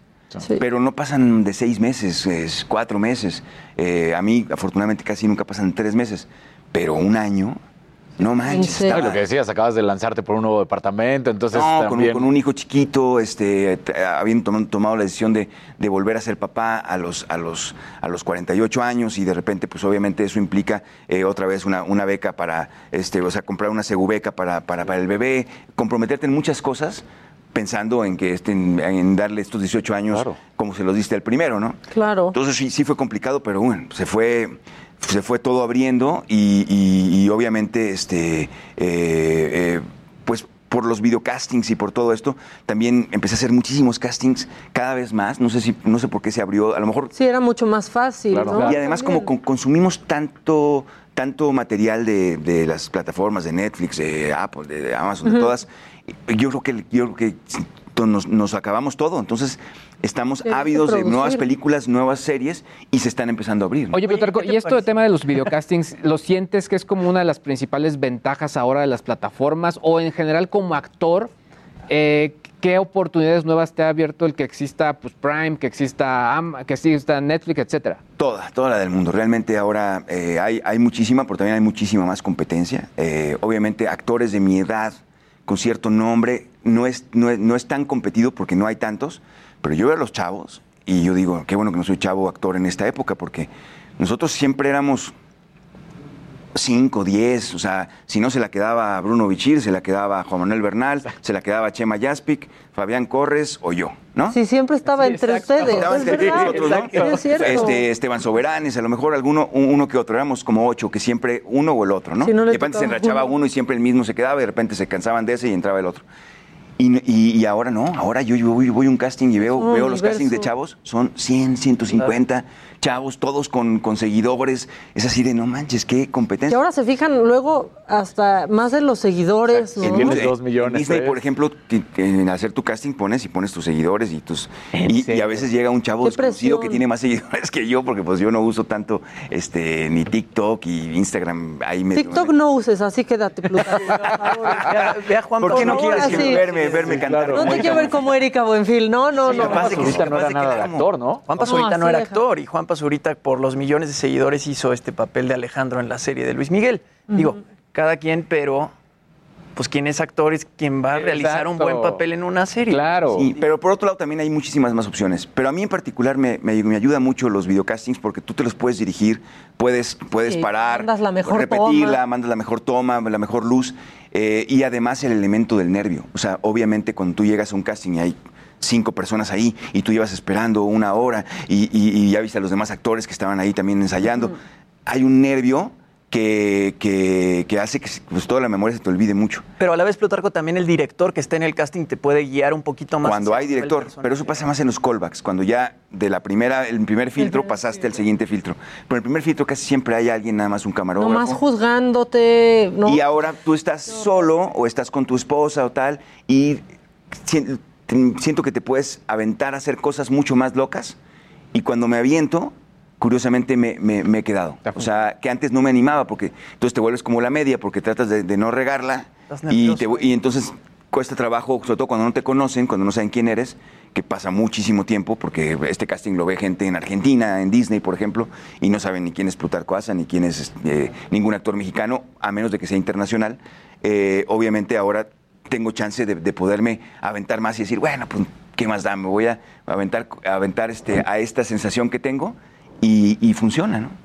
Sí, fue todo un año de castear y ahorita pues está siendo un mejor año. Pero a ver, cuéntanos de Voy a ser papá, porque es de lo que menos hemos hablado. Eso Exacto. Ya eso, Bueno, sí. hicimos toda una introducción para que se les antoje ir a ver a un actor ahí, a, a Voy a ser papá. Mira, este es un monólogo que se puso en Broadway, eh, lo puso Mike Birbiglia, un comediante. Eh, yo le tenía muchas ganas, tenía muchas ganas de ser monólogo, pero con este ajetreo pues no había tenido tiempo de, de- de- de ni siquiera considerar que, que podría hacer esta obra porque no había parado de hacer teatro durante muchos años. Y en la pandemia dije, realmente lo único costeable, cuando regresemos al 30%, que era lo que nos decían, va a ser hacer un monólogo o una obra de dos personajes. Sí, no más, pues no Claro, sale. No hay más. ¿no? Entonces, este, mi, mi esposa y yo dijimos, pues hay que intentar. Además, se habían puesto medio difíciles cuando los contacté alguna vez, porque era un monólogo que tuvo mucho éxito en Broadway, que es muy raro, eh, para, para darme los derechos. Entonces, este, en la pandemia dije, bueno, a lo mejor van a estar más suavecitos, más deseosos de que... de- de- Necesitan más lana. Exacto. ¿no? Entonces, este, eh, lo- lo- los conseguimos. Yo hice la adaptación, tuve mucho tiempo para hacerla ah, eh, mientras estuve, estuve encerrado en Cuernavaca. Eh, decidimos invitar a Adal Ramones para que nos dirigiera, porque eh, yo me siento capaz de hacer un monólogo después de 30 años de hacer teatro, pero nunca había hecho uno y además la comedia, aunque sí he hecho mucha comedia, no es mi fuerte. Entonces yo dije, necesito un director que me, que me, que me ayude a complementar esto, esto de lo que carezco. Entonces este, Adal estuvo, estaba encantado de hacerla, es muy amigo mío, aparte los dos acabamos de ser papás en una Claro. segunda etapa. Sí, después de mucho tiempo también los dos. Y podíamos darle esto al monólogo, este, porque veíamos muchas cosas que antes, cuando tienes, estás en tus 20 si eres papá, nada más vives, pero no analizas nada de lo que te está sucediendo. Y ya a esta edad te sucede y también lo analizas y lo comentas y le encuentras el lado gracioso. Y nos pasa mucho a Dale a mí. Entonces le encontramos esto, esto a, este, es- a este monólogo, eh, empezamos a trabajar por Zoom. Y por fin, ahora cuando dijimos, "Oye, hay que estar listos para cuando den luz verde. En cuanto dieron luz verde a que, a que yo viera por lo menos el 50%, porque el 30% me parecía muy castigado como productor, eh, decidimos entrar al Wilberto Cantón los miércoles y afortunadamente ya llevamos 10 funciones, nos está yendo muy bien. ¿Es el Teatro de la SOGEM? Es el Teatro de la Sí, SOGEM, ¿verdad? pero la ciudad es tan grande que dijimos, ¿por qué no? Queríamos empezar poco a poco, no en fin de semana, porque no nos queríamos este, alocar, porque no sabíamos cómo el la gente iba, iba a reaccionar. Eh, dijimos, ¿por qué no? Nos vamos al sur y hacemos los jueves en Interlomas. Hay un teatro padrísimo que se llama Teatro Parque Interlomas, que está dentro Sí, del centro claro. comercial. Súper en nuevo, Su- padre, sí. Increíble, que aparte está calientito porque está hoy en Dupeirón un día, está otro día en Nicho Hinojosa, otro día es en stand-up. Entonces nos fuimos los jueves, nos fue muy bien estos seis jueves y ahora vamos a alargar cuatro viernes más en el Teatro Parque Interlomas este, a partir de los viernes de agosto, que porque como, como es realmente un stand-up eh, teatral, Porque no, no es stand-up nada más, sino que realmente sí tiene una estructura de, de un monólogo monólogo. teatral, pero tiene muchísimo de stand-up en que te ríes de principio a fin. Dijimos los viernes para que vayas, te, te- te eches un whisky, una cerveza y vayas con tu pareja o con tus amigos a reírte durante hora y media, que nos urge en esta época. Eh, pues decidimos estar cuatro viernes en Interlomas, entonces voy- ahora voy a estar miércoles en el Wilberto Cantón, en la SOGEM, y los viernes en Interlomas. Pues estás haciendo gira dentro de la ciudad. Dentro de la ciudad, ya esperemos que después nos podamos mover un poquito más para después, eh, cuando pase esta tercera ola que está, que está difícil, eh, poder a- hacer gira al interior de la República, que ese es el plan. Oye, ya me imagino cómo se divirtieron Adal y tú montando este, este monólogo, ¿no? Increíble. Porque además también Adal, pues una figura muy importante también, pues en el tema del, del monólogo, ¿no? Digo, el monólogo. Sí, y en el teatro, porque lo que hizo con Sueños de un seductor fue padrísimo. Prácticamente él, él- él- él lo inventó, ¿no? Obviamente tenemos este. Aquí o sea, sí, como, como Polo Polo hacía, hacía monólogos que duraban bastante, ¿no? Sobre el avión, el viaje a España, el hipódromo, pero no duraban tanto como los de Adal en, vivo, obviamente en, su programa eran, más cortitos, y, eran, eran monólogos de observación los de Adal. Realmente hablaba un día de las quinceañeras y otro día hablaba de, de la relación con la novia, otro día, ¿no? Entonces este, yo creo que sí fue un poco el, creador o el que puso de moda el stand-up en México, y después ya vino los que empezaron a hacerlo tipo gringo. Eh, entonces, este, es, es un tipo muy inteligente y además yo necesitaba, a veces cuando tienes eh, los años de carrera que tengo yo, que aunque no, no- no, obviamente no soy López Tarso, ni mucho menos, pero ya... Bueno, todavía, todavía.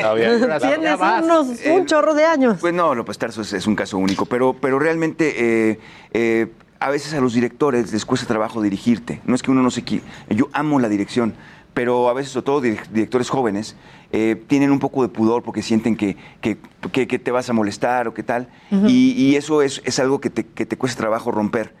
Y yo sabía que con Adal, eh, Adal a es, un, valer. es un observador y le va a valer. Y le va a decir, eso es horrible, ¿no?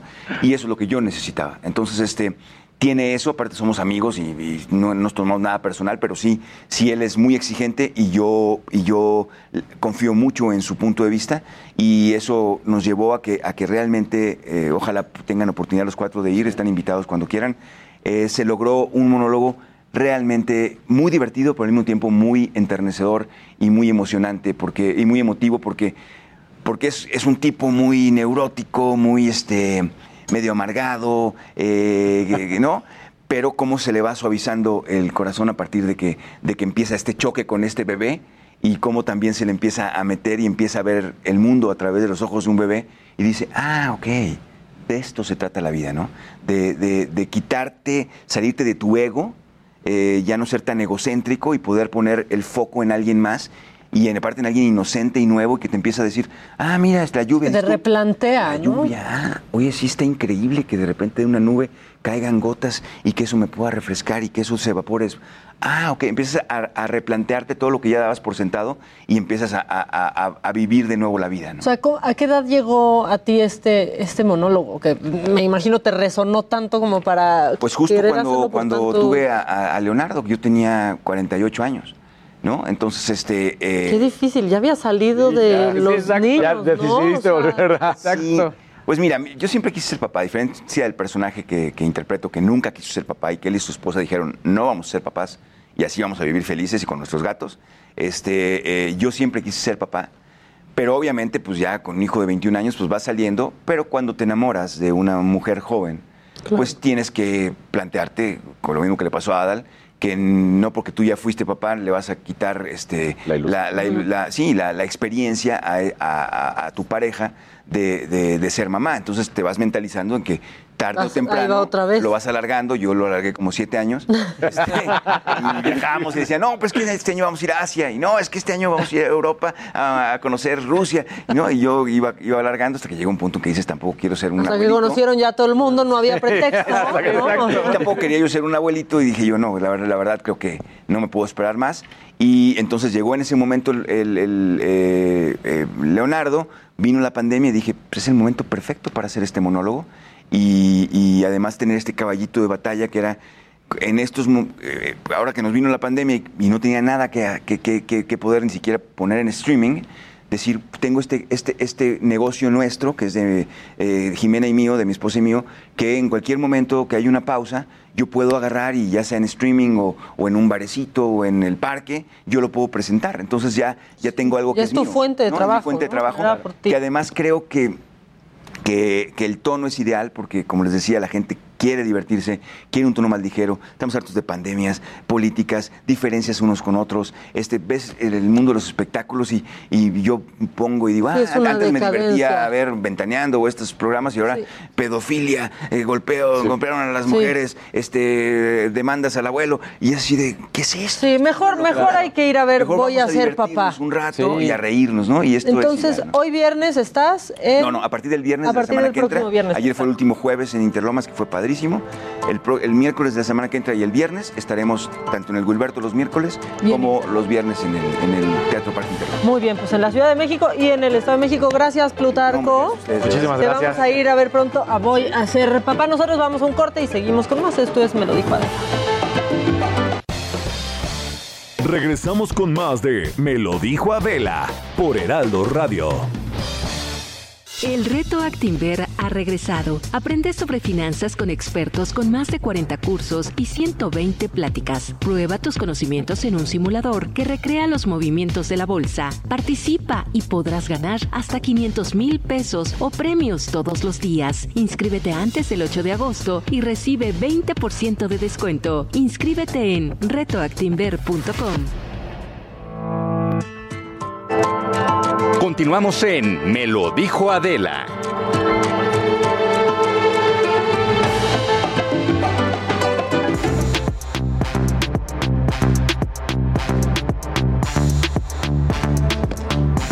Bueno, ya estamos de regreso y mis compañeros la verdad es que me están presionando bastante porque no han sacado toda su información. Estoy siendo objeto de presión laboral. Este, bueno, pero ya es viernes, vamos a relajarnos un poco de sano esparcimiento ya, este, porque el domingo va a estar intenso. Tenemos consulta. Entonces, a ver, ¿qué Solo se una quedó nota con triste. el deportero? Una nota triste. Te que- estoy diciendo. Bueno, pero es que sí la tenemos que decir. ¿Qué pasa ayer justamente previo a la Copa Oro, al partido de la Copa Oro de México? Se da la muy mala noticia que Cicinho, el papá de Jonathan Dos Santos y de Giovanni Dos Santos, pero ahorita pues, Jonathan es el que está en la selección, fallece, fallece por COVID, gana México y hay una imagen muy curiosa que algunos igual y no saben qué es lo que sucedió, que es que Héctor Herrera llega y le da un abrazo a Jonathan Dos Santos, ¿no? Héctor Herrera marca el gol de la victoria, ahí está. Sí, se Pues, quedan así con la frente pegada, ¿no? Exactamente. Frente con frente. En marzo, en marzo, justamente Héctor Herrera perdió a su mamá por COVID y bueno, pues ahora Jonathan Dos Santos pierde a su papá por COVID. Entonces, Sí estuvo muy emocionante el partido de, de ayer, digo, más allá de lo futbolístico, eh, pues el primer gol que fue el penalti Ajá. a favor de, de la selección fue, fue luego, luego, este, Orbelín, ¿era? Sí, exacto. Orbelín a abrazar a Jonathan Dos Claro. Santos y a darle un beso y todos estaban apoyándolo muchísimo. se hincaron. Tenía dos horas que manos. se había Sí, dado la exacto, noticia, exacto. ¿no? Se hincan, todo- Sí. se hincan todos, ponen las manos al- hacia el cielo. Sí te, sí te estremeció, la verdad. Y aunque para algunos el partido tendría que haber sido goleada, hay que respetar al contrincante siempre. Estuvo fuertísimo ¿no? el partido. Sí, Sí. estuvo fuertísimo. Y además, Fuertísimo. imagínate, los 11 compañeros que están en la cancha, más los que están en la banca, pues saben que su jugador amigo está sufriendo. También te afecta eso. No debemos Claro. dejar de lado esa situación. Estuvo bien que lo, que lo sacaran, ¿no? Sí. O sea, porque no acabó el partido y yo creo que también no, no estaba como para acabar el, el partido. Claro. Oye, unos puercos los canadienses, Los canadienses, ayer. sí. Buchanan marca el, el- el gol de Canadá, golazo espectacular. Es Y luego, pues, ya al, sí. al final, este de Héctor Herrera, que es en el tiempo de compensación, en el super tiempo de Que compensación. fueron siete minutos. Sí. Es que sí lo vi. Y luego explíquenme, Carlos Salcedo, por qué está en la selección, que lo saquen. Es, ese jugador. ¿Sí es Carlos? Sí, sí es Carlos Ah, Salcedo. Es ese ando- jugador. Uy, Sí, andas con todo, Maca. Es todos esos, es ese clásico jugador, Maca, que el técnico. Que estorba. Que no, que estorba sí para prácticamente todos nosotros, pero que al técnico le gusta. Siempre hay un jugador que un técnico no entiendes por qué lo tiene, pero que ahí está. Y podemos echarnos para atrás e ir contando y siempre vas a tener un técnico que Él dice, pidió el balón para cobrar el segundo Sí, ¿qué dices tú? ¿Qué haces él cobrando? se lo quitó. Sí, o sea, le dices tú, ¿qué te pasa? Hágase un lado, ¿no? Entonces, bueno, pues esa situación es, es obviamente lo que hay que rescatar. Bueno, para empezar a alegrarnos, no se les olvide, primero de agosto, 3 de la mañana, no dejen de apoyar a Alexa Moreno, la va a romper. Necesitamos una alegría. Necesitamos una alegría, por necesitamos que favor. Alexa sonría, que, que lo haga muy bien, así que ahí va a estar, sin duda alguna, lo que va a conseguir. Y nada más para platicar, pues sigamos Eh, ¿Quieres un golpe a tu economía, como luego te gusta decirle? No, ya otra vez vas directito a, mi pobreza. Se vendió la tarjeta. Directito a mi pobreza. Ahí va otra vez en viernes. Y es Se vendió la tarjeta de Patrick Mahomes, pero no se nos olvide, 25 años de edad. 4.3 millones de su tarjetita firmada, autografiada, porque ya empiezan a decir que es el próximo Tom Brady, porque ya tiene un MVP, porque ya tiene un Super Bowl. Falta mucha carrera, mucha. Tom Brady, pues 43 años, pero la verdad es que, pues ya se empieza a decir, recordemos que él tiene en su cuentita 500 millones de dólares, que fue su contrato. Y aquí uno emocionado por la quincena que que llega se va. 4.3 millones la Sí, vendieron. en la tarjeta se vendió en 4.3 millones de dólares, nunca se había vendido una tarjeta tan cara. Y bueno, esta cosa de locura sin duda alguna. Qué padres notas, Daniel. ¿Verdad que sí? Y bueno, ya nada más para alegrar, no se les olvide que este fin de semana, Gran Premio de Hungría, el primero de agosto también a las 8 de la mañana. O sea, el, el primero de agosto levántense a las 12 o no se duerman y aviéntense la de hasta juego- 10. la selección también. La es selección también mañana juega, juega, pero ellos juegan en la noche. Sí, es que tenemos dos partidos. Sí, el de final de Copa ver, de Oro. Tenemos ¿no? final La de Copa de Oro, Que es México contra Estados, Estados, Unidos. La Oye, rivalidad. sea. Este- a ver, ¿ese cuándo es? Ese es a las 7.50. El domingo. El domingo. En la noche. En la noche. O sea, a las 19.50. A las 19.50. Ok, Exactamente. pero luego mañana a las 5 de la mañana Mañana es a las 5 de la mañana. de la selección cuartos- Exactamente. en Tokio. cuartos de final, México contra Corea del Sur. ¿Le vamos a ganar a Corea del Sur? ¿Se puede? Sí, sí creo que se puede. Tienen que haber aprendido de lo Pero que pasó tiene que haber aprendido Japón. porque los coreanos tienen esa misma agilidad y velocidad que los japoneses. Entonces, se mostró que les tuvieron pues las debilidades de la selección mexicana de Tokio, sufre por las bandas, sufre por velocidad, entonces tiene que hacer esos ajustes Jaime Lozano y sí creo que pueden ganar el partido, pero haciendo esos ajustes, si no, lo veo complicado. Ahora, seguramente vieron, y no creo que no podemos pasarlo nosotros, pero el video de la plática que tiene como en Team Back. Paco Memo con Ah, sí. todos. Dice una cosa muy rara. Paco Memo de pronto dice con el dedo ya saben dónde. ¿Por qué dijo eso Paco Memo? O sea, Y yo no sé en dónde Paco Memo. En el renglón. en el- O Es- sea, sí, sí, o sea, son que al final del día todos estos chavos admiran a Paco Memo, ¿no? Pues Claro. Paco Memo es Sí, es el papá de todos es el ahí papá de todos, es la figura. Y entonces, pues los alienta, ¿no? Y les dice, y esto no es nada, señores, y si ustedes quieren llegar a un mundial, o sea, hay que luchar. Ahora, no se nos olvide que el, el máximo logro de una selección y de un deporte por equipos en una justa veraniega la ha dado el fútbol, que fue una medalla de oro en Londres 2012, ¿no? Entonces, pues están tratando de emular esa situación y conseguirla. Y sí, las palabras de Paco Memo de repente dices, ¿qué vas? Sí, o sea, de cómo que con el dedo ya saben dónde. No, pues no sé en dónde. Y quiero que me expliques, Paco Memo, cómo ves. Exactamente. O sea, no más platicado, que no nos na- enseñe. nada más, no- no exacto, enseñes. Pero, pero sí, muy bien. Ahí bueno, estamos. entonces, posibilidades de medalla este fin de semana. Puedes, yo sigo insistiendo, en verdad, créanme, sí creo que Alexa Moreno tiene posibilidad. Y todavía más, no me gusta decirlo de esta manera, para que no se malinterprete, pero Simone Biles no compite. Ay, no que se malinterprete. Si ya no está Simone Biles, todas tienen más probabilidades. Exactamente. O sea, estás, estás quitando a una medallista segura que era Simone Biles, porque ella sí era seguridad de medalla.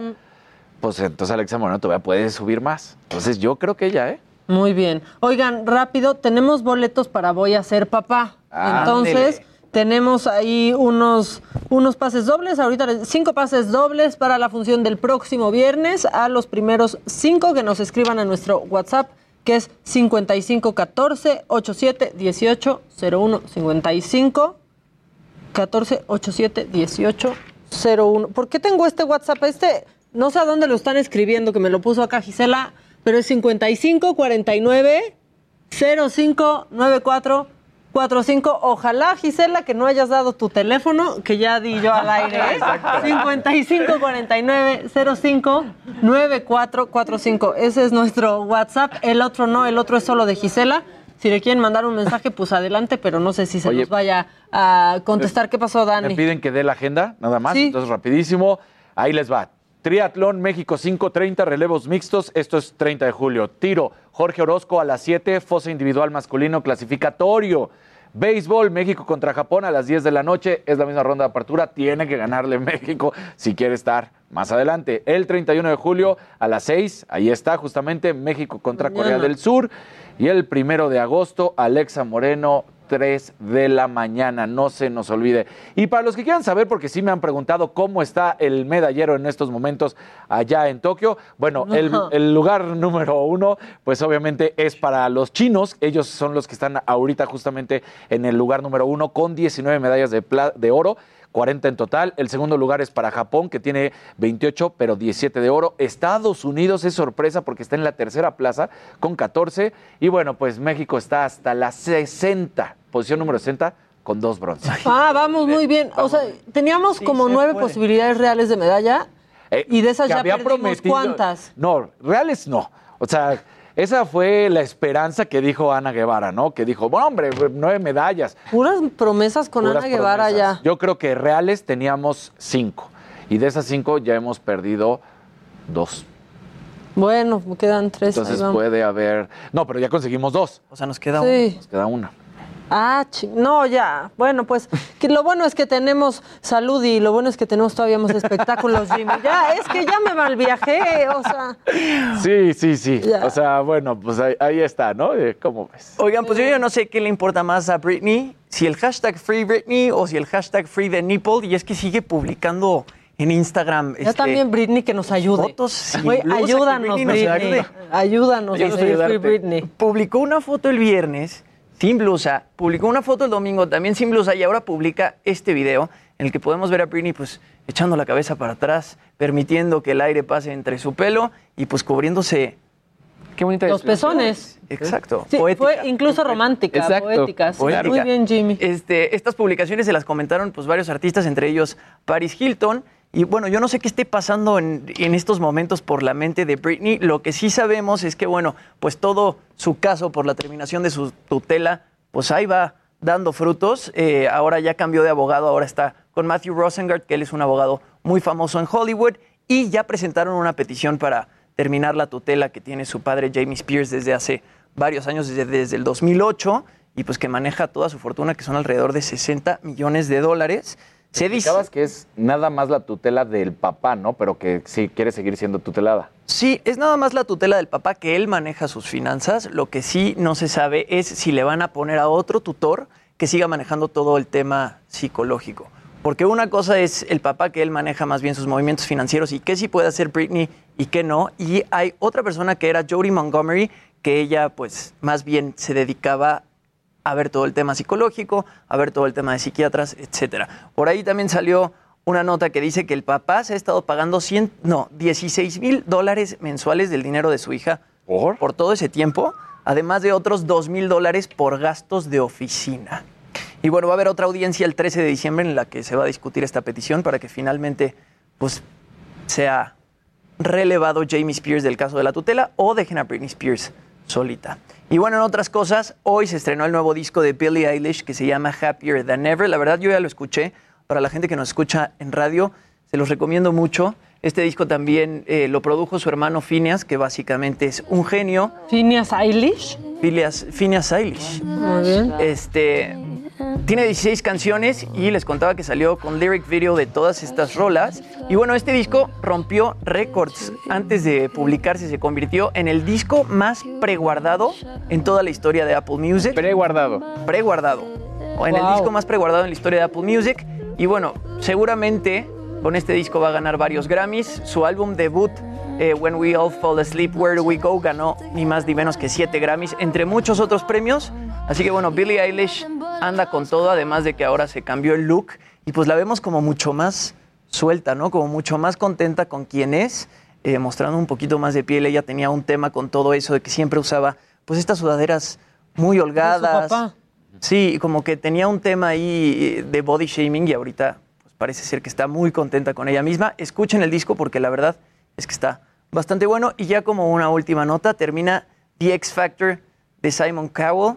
Este, anunciaron que se cancela el show después de 17 Llevaba años. 17 años de 17 X Factor. No, es que sí, ahora directo en mi vejez. Sí. Porque 17 Directo en la vejez, años, es directo muchísimo. en nuestra vejez. Empezó en 2004 y se han transmitido 455 episodios de The X Factor. La verdad a mí me encantaba The X Factor.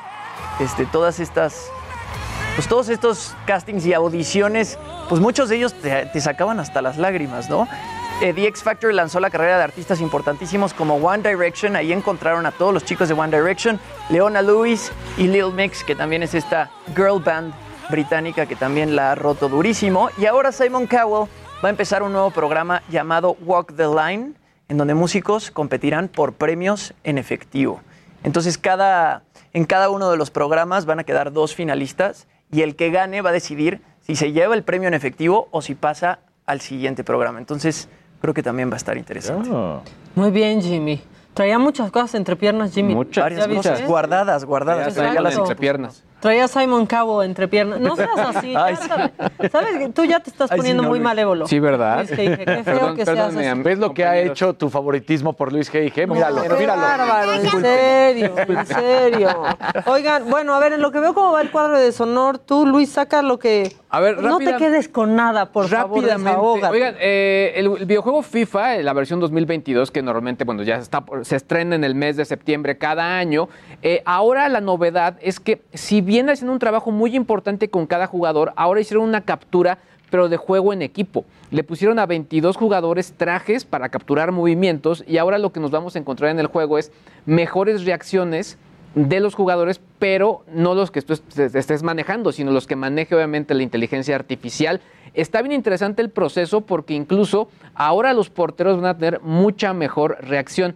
Hay que tomar en cuenta que la mayor competencia de FIFA era Pro Evolution Soccer y este año decidieron ya cancelarlo. Únicamente ese videojuego va a estar en una versión de teléfonos móviles, pero no se va a comparar con todo lo que tenía ya FIFA al alcance. Que justamente eso era lo que pasaba con FIFA, ¿no? De repente, o sea, comprabas el, el 2018 y luego comprabas el 2019 y era lo mismo, ¿no? Y comprabas el 2020 y otra vez así con No, ligerísimos no cambiaban ni los narradores, ¿no? No, donde veías los cambios era en las facciones Exacto. de los Sí, jugadores. claro. Que sí lo veías, por ejemplo, en un 2013 contra un 2015, ¿no? O sea, aunque fueran dos años, sí, el otro se veía más un mono X y ahora ya. Pero los de ahorita, los de la última que bien dices 2022, son No, está calcas. impresionante. de hecho, creo que también algo que se ha criticado mucho a FIFA es que de pronto es, sí, compro la versión 2022, pero únicamente es para que se actualice y la plantilla de mi equipo, si yo le voy al Real Madrid, Barcelona, América, Cruz Azul, etcétera, para que esté actualizado, porque ya las versiones anteriores a veces ya no hacían la actualización, sobre todo los nuevos contratos. Pero bueno, la verdad es que sí, sigue siendo un título muy importante, incluso para el tema de eSports. Así que vamos a ver cómo funciona el tema de, FIFA, sobre todo para las nuevas eh, versiones. Y por otro lado, también salió una noticia que, a mí me, me causó un poco de gracia, y es que usuarios y fanáticos de Samsung lanzaron un change- change.org Que no sirve. Ya, ¿Cuándo ha servido el change.org? Pues yo creo que para nada, nada Para más- nada, más nunca, para ¿no? hacer una Para catarsis, show. solamente Sí, para sí. catarsis. De hecho, nunca han servido las firmas para nada, hay que decirlo. digo, Hay que no. ser muy honestos. no pero esto lo hicieron más, pero- porque Samsung no, va, no está anunciando un nuevo modelo del Galaxy Note. El Galaxy Note es el modelo que realmente cambió la manera de hacer los teléfonos. O sea, ¿en, en qué sentido? Estábamos acostumbrados a pantallas más pequeñas y el Note era, pues, básicamente volvió estándar las pantuflas telefónicas, en pocas palabras. Y también fue el primero con la pluma, ¿no? Además traía ya su, su- su pluma, pero ahora, ahora, por ejemplo, los rumores de varios de los equipos de Samsung es que van a contar justo con esta pequeña plumita, ¿no? Así que va a estar como, como interesante. El punto es que ahora hicieron este change.org porque los usuarios y fanáticos de este modelo lo que dicen es, bueno, quieren que exista un nuevo modelo de... Ah, de es lo que te iba a decir. O sea, ¿sigue existiendo o ya es que le dieron cuello a No, todavía no le han dado cuello, pero no han anunciado uno nuevo. Y es lo que les da miedo a los usuarios, que le den cuello a esa versión, porque al final sí fue el modelo que cambió el estándar de la industria. Incluso Apple siempre dijeron, no, no, no creemos en teléfonos con pantallas tan grandes. Corte A, pues vemos los modelos, los Pro y los Pro Max, que son pantallas enormes realmente. Y son buen, bueno, a mí me acomoda. Tú también tienes Yo el tengo, Pro sí, yo la verdad es que para trabajar se me hace una, una- un buen tamaño y, y sí. Y para aventárselo a alguien. Sí, para defensa personal. es muy bueno también. Muy bien, pues ya. Pues ah, bueno, y la última, que también, esto es como un poco una nota más retro, que anteriormente cuando tú comprabas un Kindle, estos lectores electrónicos de Amazon, la parte interesante es que se conectaban a Internet solitos, de la nada. De hecho, yo tengo una anécdota que mi primer Kindle me sirvió alguna vez que me quedé varado en un aeropuerto en China porque no me podía conectar a ningún lado porque además no entendía nada. Entonces saqué mi Kindle y sí se veía todo horrible, pero pues de menos pude checar mi mail, checar un tweet, etcétera, etcétera. Porque etcétera. tenía internet. Porque tenía internet y era un internet basado en un servicio global que no te costaba a ti como usuario. Pues bueno, como varios operadores a nivel mundial están actualizando a las redes 4G y varios de los dispositivos de, de Amazon que trabajaban de esta manera únicamente trabajaban en redes 3G, ya varios ya no se van a conectar a Internet. Y pues básicamente hay, digamos que son algunos modelos los que se ven afectados, obviamente los nuevos modelos no. La gente de Amazon dice, bueno, hay muchos modelos que siguen funcionando, pero que únicamente se conectarán vía Wi-Fi. Sin embargo, esta que fue una ventaja competitiva durante muchos años, pues bueno, dejará de, de existir. Yo no puedo leer en Kindle. A mí sí me gusta. A mí, ¿eh? la verdad. Yo leo hasta en el celular. Tengo la aplicación Sí, de Kindle y me pongo a leer ahí en el, en el celular. Yo, yo la verdad es que hay títulos que he, he comprado porque sí me han gustado mucho y sí tengo mi, mi versión física del libro, pero sí la mayoría ya de mi, de mi colección está en Kindle. En Kindle, sí. Yo también, la verdad es que no he tenido ni medio. De hecho, el otro día me hacían sacar libros porque me dijeron, ya te lo- todos los tienes en Kindle, así que van para afuera. Y yo, ¿qué? pues sí. Es padre tener la colección eh, física de libros en tu casa también. Sí, sí, sí. Aunque Maricondo dice que necesitamos solo tres, ¿no? Sí, digo, yo la verdad es que el, el tema con los libros son las mudanzas. Y se lo dice una persona que se ha mudado much- muchas veces. el tema con los libros justo es eso, ¿no? De pronto las mudanzas. Incluso las colecciones de, de CDs, las colecciones de, de DVDs también. Sí, ya, Pero- ya. Oye, dice Pasaron Rocío López Centurión, mi hijo no le contestaba a su entonces novia por estar viendo mirada de mujer. La neta sí, o sea, sí, sí veíamos en la pubertad mirada de mujer. Oigan, y no dijimos, antes de irnos, yo quiero hablar del cuadro de honor. El cuadro de honor este, es muy importante. Claro.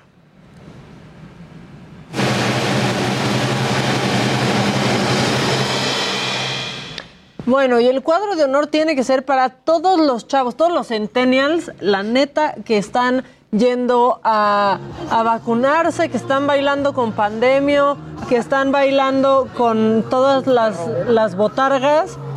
Pensábamos que iba a ser la generación más apática, pensábamos que no iban a llenar los centros de vacunación y por lo menos hablando por la Ciudad de México ha sido completamente diferente. Es el resultado de toda una cultura de vacunación. eh, no, chavos que crecieron sin preguntar ni cuestionar cuando los llevaban al doctor las vacunas que les tocaban. Estamos viendo ese resultado. No están preocupados de que no, pero me tocó la Sputnik. Sí, claro. No, pero es que cómo me va a tocar AstraZeneca. Nos están dando, la verdad, Una lección. una lección, una muestra de lo que se debe hacer, de lo que deberíamos de estar haciendo todos, no como en Estados Unidos, que ya hasta Biden ya pidió que sí les den sus 100 dolaritos por irse a, a vacunar, porque simplemente no están yendo a vacunar. Entonces, perdón, pero un aplauso para la chaviza. Bien. O sea, que sí se está vacunando y que no está poniéndose los moños de que si es la Sputnik, que si ellos solo quieren la Pfizer, simplemente están yendo, se están vacunando, le están entendiendo bien, saben que es lo que toca hacer ahorita si no queremos que esto se siga eternizando, ¿no? La neta. Entonces, bueno, pues ellos están en el cuadro de honor. ¿Quién ganó el deshonor? Porque pues ya que dijimos lo bueno hay que decir lo malo también. Con el 55% AMLO por estar eh, pues diciendo que no es necesario vacunar a los más pequeños. En segundo lugar, miren, hay un empate en segundo lugar. Este, ahí marca Órale. 16.5 contra 16. Nos vamos a ir al tribunal electoral, pero está en el deshonor el desafuero del diputado Huerta y Patti Navidad, que está enferma y lo está negando. Y eh, con el 13% queda en último lugar el mural de AMLO, pues como quiera, porque lo puedes tapar ahí con un, este, ¿no? O sea, Una pintadita con una, igual así. Con una embarradita de pintura ya, con un sticker puedes hacerlo. Así está quedando el deshonor, los estamos leyendo a todos. Que muchas gracias, que esta semana estuvo buenísima. Muchas gracias por acompañarnos esta semana. Dice María Eugenia, qué buena sincronía traen equipo, los felicito. Sí te agradecemos, la verdad. Sí, gracias. Muchas, muchas gracias. Eh, dice gracias Jimmy. I, I love Jimmy. Eh, estoy aquí por Edelmira. Oigan, Edelmira hoy hoy, ah, Jimmy está mandando besos a la cámara. Eso. Este, Edelmira hoy, como ya se dieron cuenta, no vino, pero pues no desmereció este programa, sinceramente, ¿eh? No, no. Bueno. Y luego ponen nerviosos a los invitados. Sí. Exactamente, ya. A nosotros también. En WhatsApp siguen llegando mensajes para voy a ser papá. Ya está, este, ya, ya escribieron las cinco primeras personas. Ahorita seguramente Giselita se pondrá en contacto con, con ustedes. Luego dicen, Daniel, inviten al Tuca Ferretti y a la prima de Jimmy. Bueno, aquí están en, en complacencias. Un abrazo y un beso a Maca y Adela. Yo descubrí el Heraldo Radio en la pandemia, ya que había otros programas de radio y los fueron quitando y a mí me gustó muchísimo el suyo. Muchas gracias pues por tener su preferencia ya desde hace casi dos años en la radio. ¿Cuántos meses llevamos en tele? ¿Vamos para cinco, cuatro? No, para. Llevamos para eh, cuatro meses. Vamos para cuatro. Cuatro Cumplimos- meses. Cumplimos tres meses. Vamos por cuatro meses. De hecho, vamos por mucho, mucho más. Eh, permanecemos en semáforo amarillo. La conferencia de prensa está eh, comenzando, pero desde antes había anticipado que serían mínimo dos semanas. Con esto llegamos al final de Me lo dijo Adela. Yo soy Maca Carriedo. Y en ausencia de la Micha, pues les deseo que tengan un gran fin de semana, que no bajen la guardia, que usen cubrebocas, que se sigan cuidando y que no se confíen. Se los decimos aquí hasta el cansancio en el Heraldo Radio. No se confíen, esa pandemia aún no termina. Los espero el lunes a las 9 de la mañana por el Heraldo Televisión y a las 10 Planning for your next trip? Elevate your travel style with Quince. Quince has all the jet setting essentials you'll want for your next getaway, like European linen, premium luggage options, buttery soft Italian leather bags, and so much more. And is all priced at 50 to 80% less than similar brands. Plus, Quince only works with factories that use safe and ethical manufacturing practices. Pack your bags with high-quality essentials you'll be wearing for vacations to come with Quince. Go to quince.com slash pack for free shipping and 365-day returns.